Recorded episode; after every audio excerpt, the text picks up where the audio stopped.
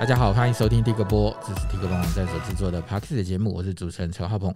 我们邀请跨领域的工作者来节目中分享和科技有关的看法。在节目开始之前，如果你还没有订阅我们的节目，请记得订阅和分享。我们今天要谈的话题是一套正在集资中的字型——台湾道路体。关于这套字型的细节呢，在接下来内容里头，你会听到来宾有非常多的讨论。对于一般使用者来说，他对于字型的了解大概就仅止于说电脑系统里头内建的那几套的 PC 的新细明体、PC 的楷书体，或者是苹果的立中黑啊、立西宋啊。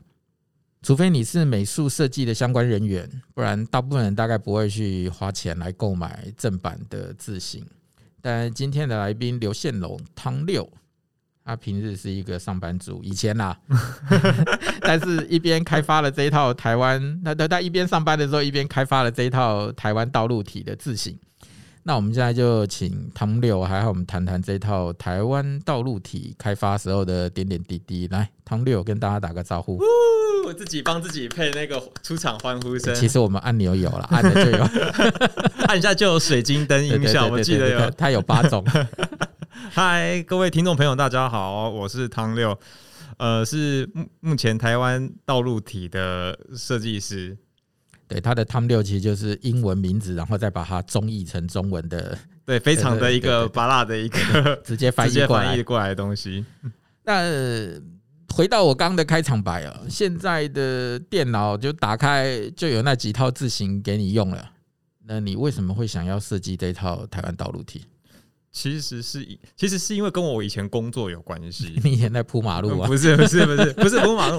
我我以前在印刷厂工作的时候，因为我是设计科系毕业的的学生，然后我我那时候还很菜，真的十多年前的时候还很菜，然后在印刷厂工作，然后呢，我就常常看到我们印出来的东西有一些传单，然后为了要把密密麻麻的资讯，把它挤在比如说小小的真人启事上面，他他们都会把字压的长长扁扁的。嗯嗯嗯，这个是我们很常在路上可能逛街都会看到的一个情况。那我我那个时候就觉得说，嗯，这个也太丑了吧，这样子。嗯嗯嗯嗯。然后后来有一天下班加班下班骑马路骑车回家的时候，就看到，哎，这个路上就有长长的字啊。那为什么没有人把它做出来？所以就是一开始的念头其实就是这个样子，就是以前是为了要把字弄瘦长，就随意变形。嗯，对对对，那随意变形就丧失了它原来设计的结构跟美感。对对对，当初其实是因为它看样子很丑，那不如就直接来做个长长的。对，那因为它取个台湾道路体就是。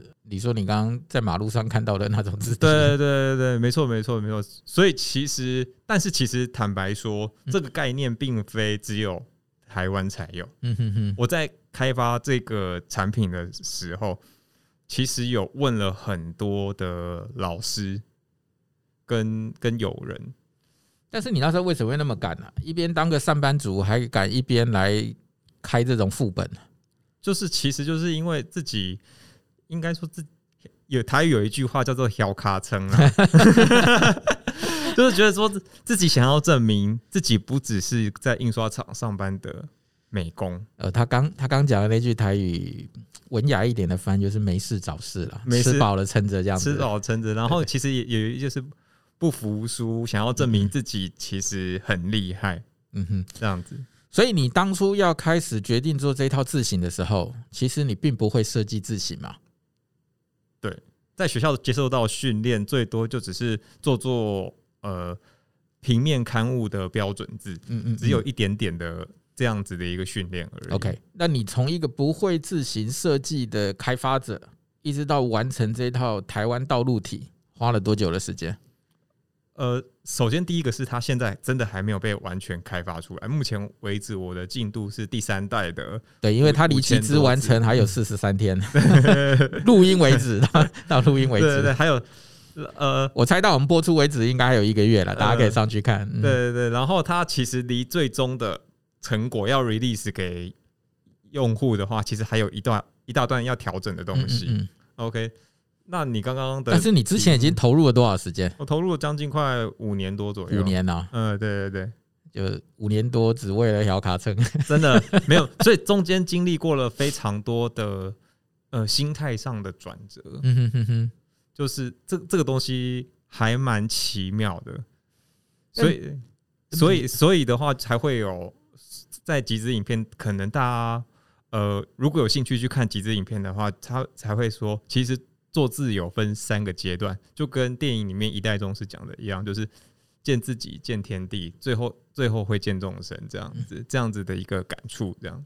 啊，天哪！我以为你接下来要成佛了。呃，没有，没有，没有，没有，没有这么夸张。因为产品不单单的只是产品，就是这件事，我想了蛮多的。就是既然它不是一个非常新奇的概念，因为呃，香港也有人做他们香港的的道路体，日本也有，可是他们最终都没有产品化。他们那些人就只是做个一百多个图样，但是你最后反正会有一些你自己的心路历程的分享。嗯，没错。我先简单的问，台湾道路体的特色是什么？其实第一这个特色就是它是瘦瘦长长的，就跟道路马路上的字是一样的。对，就是你平常在什么进行机车，什么右转专用，嗯，对，公车停靠区，类似这种感觉。嗯，没错。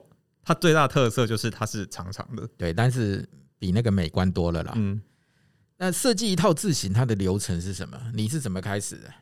呃，就你经历了哪些流程来设计这一套字型？流程哦，嗯嗯啊，其实流程，因为我中间失败过两次。一开始的时候，其实一般设计的设计系毕业的学生都会用 Illustrator 这个这个绘图软体。其实我就是照描、照画。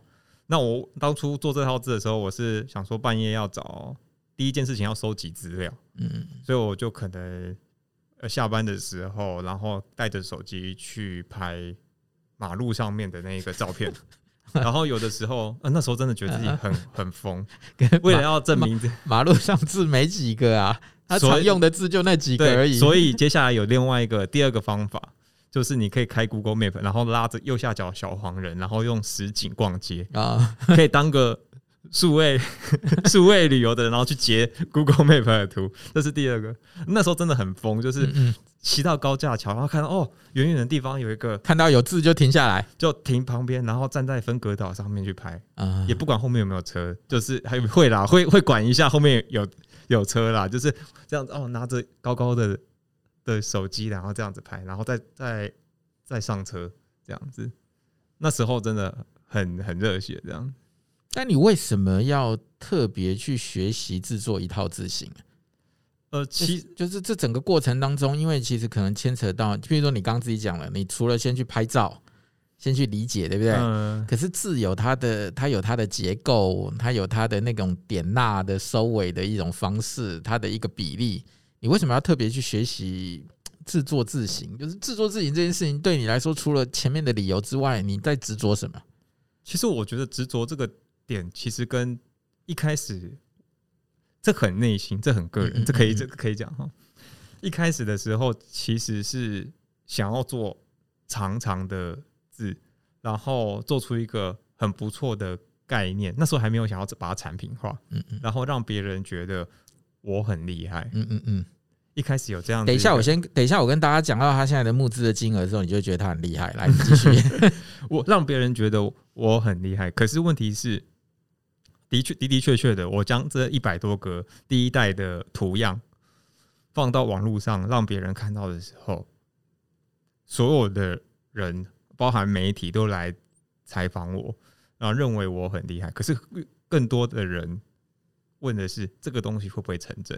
嗯嗯嗯嗯，其实我内内心就很，因为因为一旦要把它产品化，接下来面临到的可能是八千字的字数、九千字的字数，然后可能我在提出概念的时候，其实我没有想到最终使用的成果应该要，呃，它还有哪一些的细节需要调整？就是一开始做一百多个字的时候很爽。对，但要做到八九千字的时候，突然就压力来了。呃，对，其实我也思考了很很久，然后最终没有放弃的原因，其实是因为我的老师，就是呃辅导我做字的老师，其实是建议我真的要为自己好好的这辈子认真的做一件事情。我觉得你还算是把东西做出来了。嗯、很多年前，那时候有 iOS，还有 Android，嗯、是的。网络上也有一个家伙想说，喊按赞到了多少之后，他就要开发一套台湾手机 OS。你知道这个东西吗？结果大家按赞打完了以后，这套作业系统到现在都还没有出来。因为坦白讲，我们设这其实就要回到我们呃设计系学生所受到的一些教育背景。我们在在校期间都会被规定，老师要画想很棒的概念，很特别的概念。去参加比赛，然后拿奖。可是最可怜的一个状况是，呃，你拿了奖之后，你所画的东西其实不能够被不能够被实现落地实现，不，不能应用，就是它就它就只是一个 OK，它有点虚，它有点虚名。其实你其实就是交作业啦。呃，你你工作很久之后，你会发现，呃，那那那种状况其实很空虚，这样子。其实我当初是有一点点这样子的一个叛逆的，带有一点点叛逆的心态，想要让证明别人我真的有可以做产品的。可是你知道吗？我为什么一直在问？就是说，一般人对于自行的认知，就像我刚讲的一样，电脑打开，嗯，电脑里头就内建的那几套，新细名体、楷书。那大部分人就这样子，所以其实除了对于美术工作者之外，其实自行对他们来说其实没有那么大的想象空间啦。它基本上就是一个 OK，我我呈现出来看得完就好了。那我觉得你你执着在字型这件事情上是为了什么？这个其实呃，坦白讲，我觉得从产品功能面面的角度，的确会买来用的人，真的就只有美术跟设计工作者。嗯哼。那这些人是因为他们有需求，他们可能要，那是他工作的工具，他是他工作的工具。那如果对于像我妈妈、我妹妹，他们都不在这个行业的人的话，那我认为这个道路题其实对他们而言更多是象征性的意义。这个象征性的意义就是，倘若我在想一件事情，倘若这个产品真的完成了，然后它也被放到电脑里面的。我们的学生，我们的下一代，然后就可以在选单里面，在使用我们这些平常的数位工具的时候，看到我们真的有一个道路体这个产品，这个文化是被记忆在记忆在我们的平常使用的工具上面，所以它更多的是属于象征性的意义。OK，这个是我很想要做到的一件事情。然后，若他有兴趣，他可以去查。我的创作资料，我的开发资料，他会发现哦，有一个很像柴犬的人，很固执，利用下班的时间，然后六日花掉，就是花尽了人生岁月的五到六年、七年的时间，然后下班的时间都在搞这些事情。如果他同样的也是创作者的话，他不会孤单，他会发现他跟我是。遭遇一样的状况，就是除了你想要做一点自我实现之外，你也想要留下台湾这些土地的某种记忆。呃，我觉得是对，可以是是记忆，是可以是是文化，所以他我才会说，其实对凡人而言，他们有平方、初中系，搞不好就可以解决生活上百分之九十九点九的生活需求。嗯哼，因为 iOS、Android 都有这些东西，可是现在 Google 还有免费让你下载，对，还有免费让你下载。坦白讲，它也没有。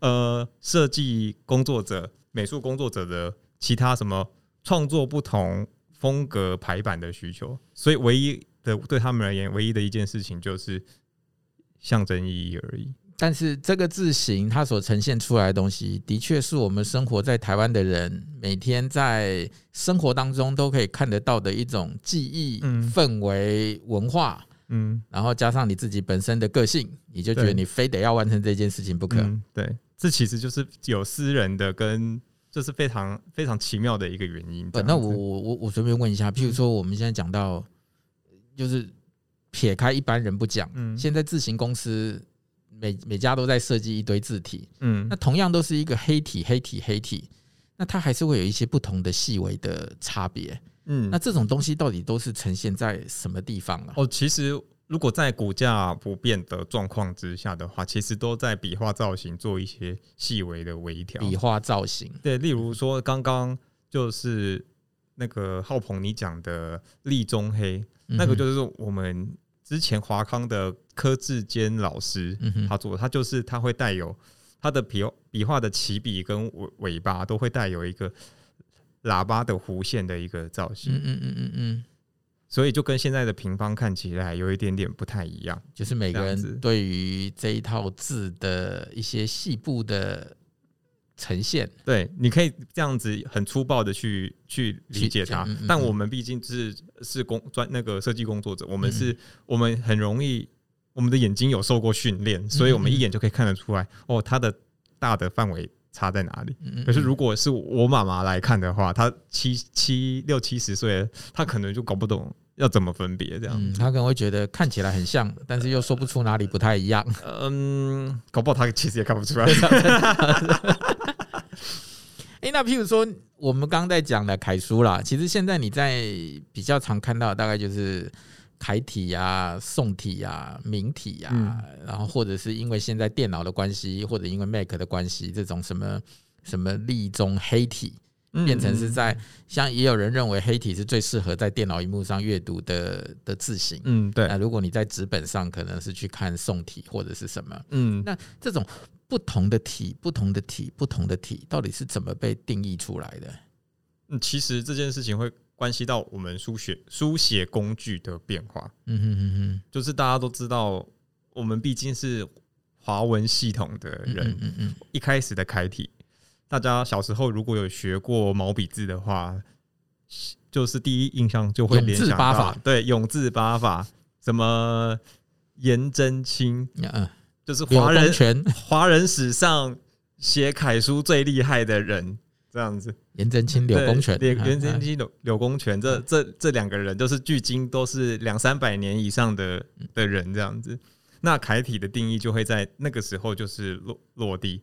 那你一直到了宋朝，可能有宋徽宗他自己创的结构，他喜欢做长长的东西。哎、欸，搞不好这个人跟我兴趣一样，都喜欢做长长的东西，所以他就有所谓的瘦金体、瘦瘦金体。啊，那可能到了宋代的时候，印刷术盛行，所以就开始了才会有呃，我们现在电脑看到的所谓的他们他们的印刷术盛行，所以他们的刻工每天很可怜，都要刻很多的，在木板上面刻很多的字，所以他们这个时候。为了要加速他们的刻东西的速度，所以他们就会用，就慢慢慢慢这一个宋体就会慢慢出来了。这样，我觉得，所以其实跟工具的变化是最直接的关系。或者是说，那些大书法家在在写那个毛笔字的时候，可能写累了。就开始在那边回来回去，就变成行书，写起来比较快。可以，你要这样这样这样子讲可可以，就因为它改变了一个结构，然后这个结构又让当时的社会得到认同。所以，譬如说你的台湾道路体也是，我先定定一个字体的结构，然后在这个结构里头把这一套字的样子啊、细节把它给修出来，让它符合你原本设定的这一个标准。我是可以这样讲吗？呃，对啊，其实我当初这个结构也是从马路上丈量出来的啊。对啊，我们的宽跟高，台湾中华民国标准是宽一高二点五，可是实际上要变成产品的时候，太瘦的字其实很不好被使用。OK，, okay 这样，所以所以才经过一些变化。那我在我在那个集资网站上看那些 QA 的时候啊，嗯，看到一个叫做什么字体封装编码跟测试，这是什么东西？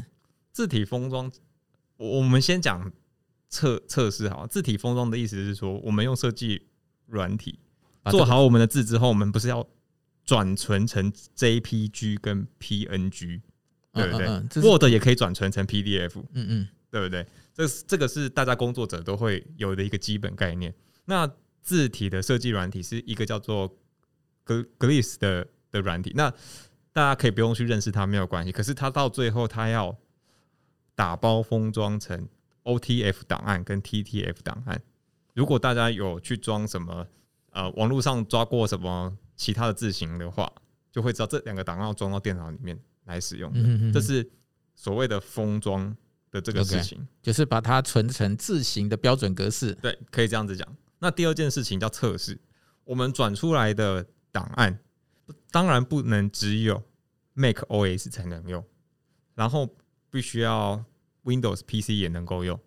所以我们然后接下来，因为购买这个产品的人最长的是可能是用 Illustrator 进行编辑，okay, 那有可能是有人要剪片，所以呢，那个 After Effect、Premiere 或者是其他的剪接软体，我们都要进行一次的测试，然后去看看哦排列排完、横排排完、竖排排完，然后接下来测试一下这个替换字符 O 不 OK，连笔 O 不 OK，这个样子，哦，就是一些。不是说你 follow 了这个标准，它就一定可以在各个软体上正确无误的呈现。对对对，所以你可能还是要把它叫进来试试看。呃，其实就是跟软体开发一样，就是我们最后有一个 NU 模拟 N user 的 QA。嗯哼哼哼，这个就是所谓的测试环节。好吧，那回到台湾道路体，听说这个产品中间改版了三次。嗯，然后为什么需要大改版？都改了哪些东西？因为其实一开始的时候。我其实不了解字形要怎么做，嗯嗯嗯，字形有它，比如说它我们会牵扯到字形美学，嗯哼，我其实都是一开始的时候就是想说，嗯，道路的字不就，所有的线不都等宽吗？对不对？我就是用这样的概念去，就随便拉个什么方块，然后就做了第一代，然后好死不死大家又很喜欢，我就抱着这样子原有的概念去做，然后直到有一天我把这个。概念拿去给我的朋友去让他进行书籍的排版，他就说：“哎、欸，汤六，你这个东西很难用，难用很烂呢。这样子，他瘦瘦长长的，然后呃，编辑都跟他说这个样子很不醒目，嗯嗯嗯嗯嗯，很很很糟糕这样子，所以他必须要自己额外，比如说再加粗，然后再去说服编辑。OK，我他加粗了，然后说服他，这样子才可以被被好好的看。”那个什么使用者看到这样子，给读者看到。然后呢，一开始我其实是就说哦，OK，那是你们的家的自己的事情，那关我什么事情？可是我后来就觉得这不太对，就是我有点在是装睡的人是叫不醒的。当我承认这是一个问题的时候，我才请老师辅导我重新学习做自行产品。然后我们就做了很多的测试，比如把高度降低到多少，把宽度。加宽到多少，然后甚至是撇捺笔画也不会等宽。所以其实影片里面有一句台词，就是左撇右捺，胆敢近色。废话，一般人在做字的时候，左边一撇，右右边一捺，我做好左边，我不能够近色吗？对呀、啊，就 对，是啊，是转过来就好了，对不对？实际上在自行产品制作里面，这是绝对不行的，因为它不符合自行美学的一个要求。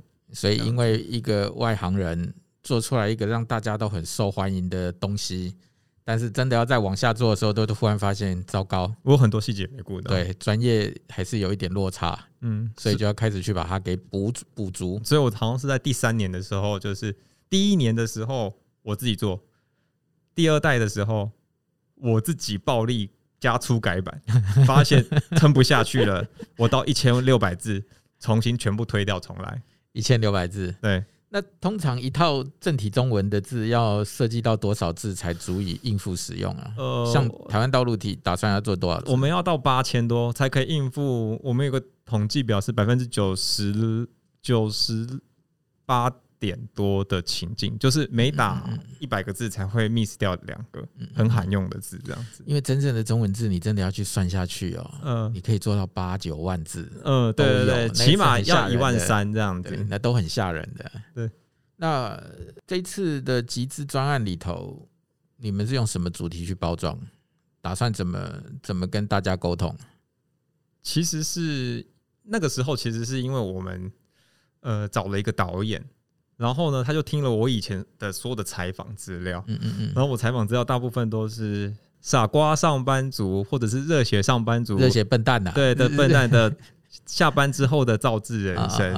然后他看他一开始看的时候也觉得很有趣，然后接下来到第三年的时第三年的时候，我就进入到了改版的低潮期，然后我就会开始想说。这个东西是不是只有对我自己有意义？嗯嗯嗯，对其他人其实还好，就会有这种心里面纠结、纠结的探探索。所以那然后又，我就在采访里面讲了一句，就是其实我现在就是在见自己、见天地、见众生，就是 王家卫一代宗师的这一部电影，电影这样子。我希望这个产品到最后是可以可以让大家知道，可以了解哦，原来有这件东西的存在。所以他听到这句话之后，他就想要武侠的方式去去包装，嗯哼，这个概念。然后我们都觉得，嗯，其实蛮好的。然后我们整个团队。就是一起一起来进行。你说的包装指的是什么？我不是还有很厉害的插画家跟你合作吗？对对对对，就是我们有这个概念之后，然后我们接下来的插画插画家负责主视觉的插画家糯米，就是我们也是非常喜欢的一个插画家，他擅长做画建筑。那我们就是说，你画的建筑不要只是一般的建筑，我们可以提供你很多的点子。嗯哼，啊，比如说暗藏一些梗，比如说红绿灯上面原本的的。绿色小人变成是我在打拳的那一个武功招式，嗯嗯嗯，这样子。然后里面有个建筑，可能是中式的建筑，就代表说我每天下班都去那个地方修炼，嗯嗯的研究中心。然后呢，甚至是因为我们的集资影片有找就是大佛普拉斯的导演黄信尧黄导演，然后来帮忙配音，所以里面有一块看板，就是致敬那个大佛普拉斯的话，就是米亚仔溃了。嗯，给那里都红一开料料，嗯哼，这样子，然后我们就可以做所有元素的呼应，嗯哼，甚至是我们到最后可能行销活动会有一些周边的纪念品，想要发给支持我们的粉丝，我们也是以这样子的一个呃道马路上面道路上面的概念去去围绕它的，所以整体看起来就会很有系统，很有主题。你们说还埋了很多的彩蛋。是指这些吗？就是里面有很多的彩彩蛋啊，比如说里面呃主视觉里面可能还会有水河路，就是公园眼科的那个台中的王水河老师傅的 的这个这一条路，甚至是以前在一样台湾独立集资的设计师们，比如说什么凝书体啊、基染体，甚至是我们做字提设字形概念的时候，会有永东国筹。呃，玉爱铃音的这些概念标准字都要都被放在这个视觉里面，okay, 给大家一点乐趣啦，小乐趣。对对对，在影片里面，其实我推出来的那个的车子上面的那个旗子，其实也是也是有很多的小、嗯，也是有很多梗啊，大家有很多的梗。如果是你有对中文字形有兴趣的人，你看到你就知道，这个就是一个。一个小彩蛋这样子，对中文字形有兴趣才看得出彩蛋，那大部分人应该都看不出来。没关系，他就是当做一个好，他只要知道这一个纪念，就是这个影片在拍什么就好。你们接下来应该要再写出更多的文章或接受更多的采访，把这些故事一个一个告诉大家。有有有有，嗯、我们会就是持续把这些小的内容就是产出，然后送给大家这样子。那你觉得？台湾道路体未来会被应用在哪些地方，或者哪些地方适合用？我我自己的实验，因为我自己的实验在马路上，希望未来台湾大街小巷所有的马路上用的都是台湾道路体。坦白讲，我觉得压在马路上这件事情是不切实际的，因为马路有马路的公共规范。我自己去采访，就是标线，就是施工标线的厂商，嗯嗯，我们的。施工的器具就是十、十五、二十、四十，嗯嗯，就是根据大小马路、高速公路的宽度进行调整的。OK，那实际上那个道路铁这个字形里面有很多密密麻麻的字，其实它是绝对没办法用十公分、十五公分去把它画出来的。所以很多人都说好期待在马路上上面看到，我就说这个很难，我，我也知道不可能。你看。那个路都已经自由的都已经被简化了，就是因为它没有办法放那么多，尤其是机车的机，不是有一个它那个凹变成了 A B C D E 的 E，嗯嗯嗯，它就是没有办法，就是那工具已经没有办法，那个模具没有办法开到那个样子，再压下去又看不出来了。对对，所以就不好意思，就是跟支持者说，拍谁啦？就是我真的做不到，但是我们自己在使用的时候，你们可以特别去谈那种特别合作，嗯，找几条特别宽的。只有只有上这几条大马路的时候，我可以看得到这个字体。这个这个就反正可以，这还这还不是这还不赖这样子。那我自己这个实验是因为它瘦瘦长长的，然后它它有一种给人有一种速度感，嗯哼，所以第一件事情很适合运动类的项目，嗯哼哼哼，什么呃日月潭、泳渡日月潭，嗯嗯，OK，游泳这个项目，慢跑万金石，呃新北市万金石的路跑，什么全国运动会这样子，然后什么初运瑜伽，呃，这这几年很很流行瑜伽这种偏有氧的运动，嗯哼，然后这是第一件事情。那第二件事情是它很它很适合用在字很多密密麻麻的商务情境，嗯哼，像什么 Open Point 满一百元即赠一点。我看你的那个 demo 上面不是有一些啊啤酒瓶啊，嗯，都那都全部都是我自己做的啊，传传单啊的这种示意图嘛，示意图都是我自己做的这样子。然后或者第三个，我觉得最意想不到的情境应该是公共指标。哦，有一些公共指标，嗯。什么骑楼下骑楼下进行机车，嗯嗯嗯嗯嗯，这个东西是我自己在设计的时候，我当初没有想到可以用在上面，然后没想到啊，一用发发现哎、欸，很适合，因为坦白讲，那些字都也是被大家挤得密密麻麻的，就是被弄成那种条条状的地方的时候，对对对对对，或者是搁板字。嗯，它可以很适合拿来呼应，就是有一些隔板字，比如说什么“你要工人吗？”车库门前禁禁止停车。嗯哼，这个地这个地方，呃，也蛮特殊，很好用。那个没有用了，那个 车库门前那个东西，半夜就会被那个涂鸦的 喷喷喷成乱七八糟的。真出工打十工，再把它贴上去。你的集资目标是一百万，那我刚才上网去看了一下，现在集资已经超过了一千万了。有四千多人赞助，哇！谢谢大家。这个成绩，你的感想是什么？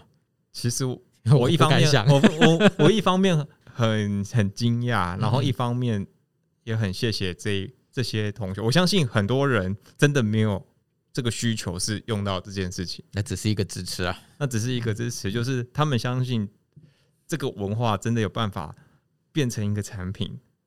存在就是让它可以流传这样子，然后我想要对这些人说谢谢这样子。那未来你还会想要设计别的字体吗？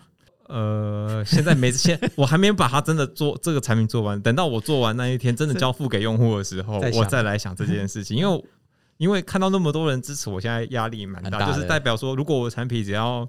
就是做不好就会被延上，嗯嗯嗯嗯，而且是这些人是真的有资格来骂你的人。对，接下来就被贴一个标签，下次下次再做收钱，因为你收钱不办事啊，你就很烂啊，这样子诈欺。对啊，这就很尴尬了。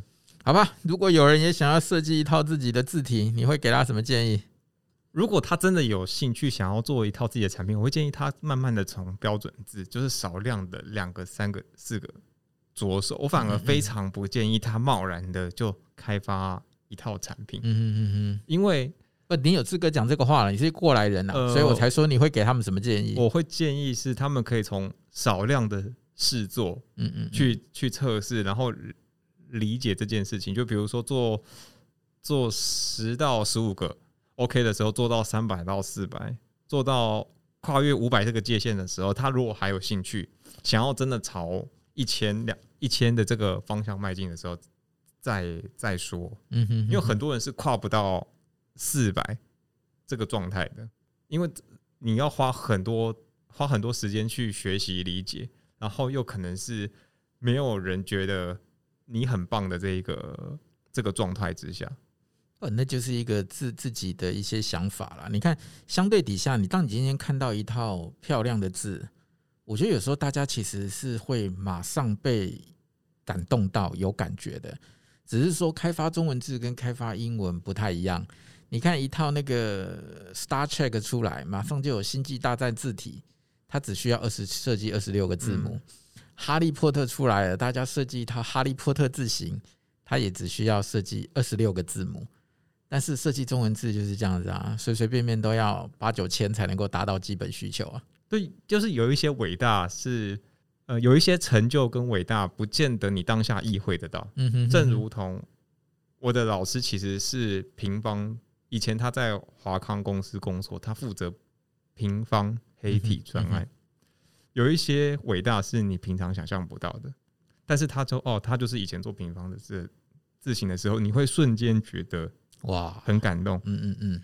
因为这就是我每天在用的东西，他已经有点像阳光、空气、水的存在。我们手，我们甚至一天写不到两个字，可是我们一天打的字一定会超超过两个。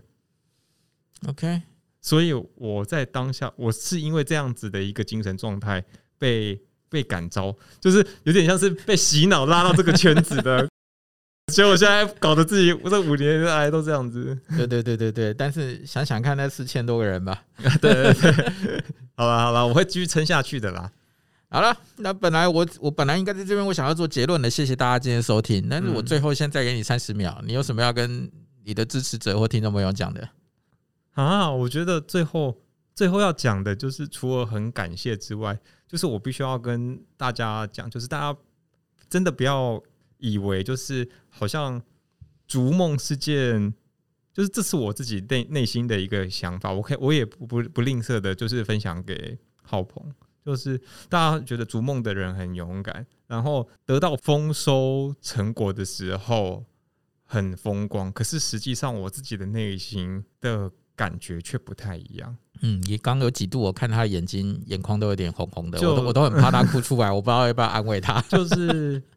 做任何事情都会需要付出一定程度的代价。你可能付出了这五六年来，你要付出跟呃伴侣陪伴的时光。你可能有了要成家的机会，可是却却错过了这样子。你可能你可能要成为一个不被亲朋好友理解的人，这些都是你在坚持你自己要做的事情要付出的一个代价。所以人家说逐梦很美，可能最后达到的是钻石，可是却忘记了背后付出的辛苦，这样子。不不，你其实结尾做的实在太沉重了。好好，我可以重录，没有关系。不不需要重录。我我想讲的东西是说，嗯，从从从刚这这这半个小时四十分钟里头，我大概可以体会到他在这几年过了一个什么样的一个生活，然后到目前为止取得了这样的成绩。但是这一套事情应该还没结束，所以接下来他还有，我还有很还有一段路要走。尤其是如果是一个负责任的人，当他今天看到有这样的成绩，其实他压力会更大。嗯，但是呢，之后这件事情对于不管是对于他个人的意义来说，或者是说对于接下来台湾的自行界或文化界会留下一些什么东西，我觉得那就是让后人自己去去去看的。对对对对对。好吧，那我们今天就谢谢 Tom 六的分享喽。哦，谢谢，不好意思啦，最后有点反高潮，但是对的，没关系。这个接下来其实你们还有很多彩蛋呢，那万一将来这些彩蛋都可以是一个一个非常精彩的台湾字形的一个故事，嗯、到时候我们再来聊这些。好了，让我们一起书写历史吧。对对，谢谢大家今天的收听，谢谢，谢谢。